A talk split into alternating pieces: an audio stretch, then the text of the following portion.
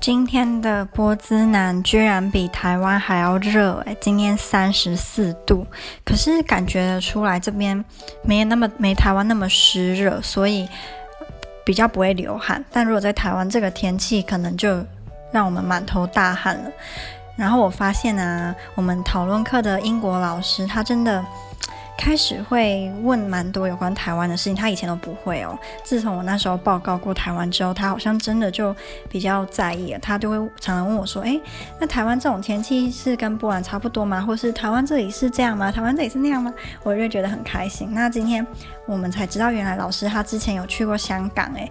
然后一件超有趣的事情是，我发香港的英文，他听不懂诶。我是说。Hong Kong，他居然听不懂，他一直用很可爱的腔调说，这是什么意思？然后我就讲了，他说哦，你说香港哦，然后他才说他对香港的感觉，他是二十年前去的，所以跟现在很不一样。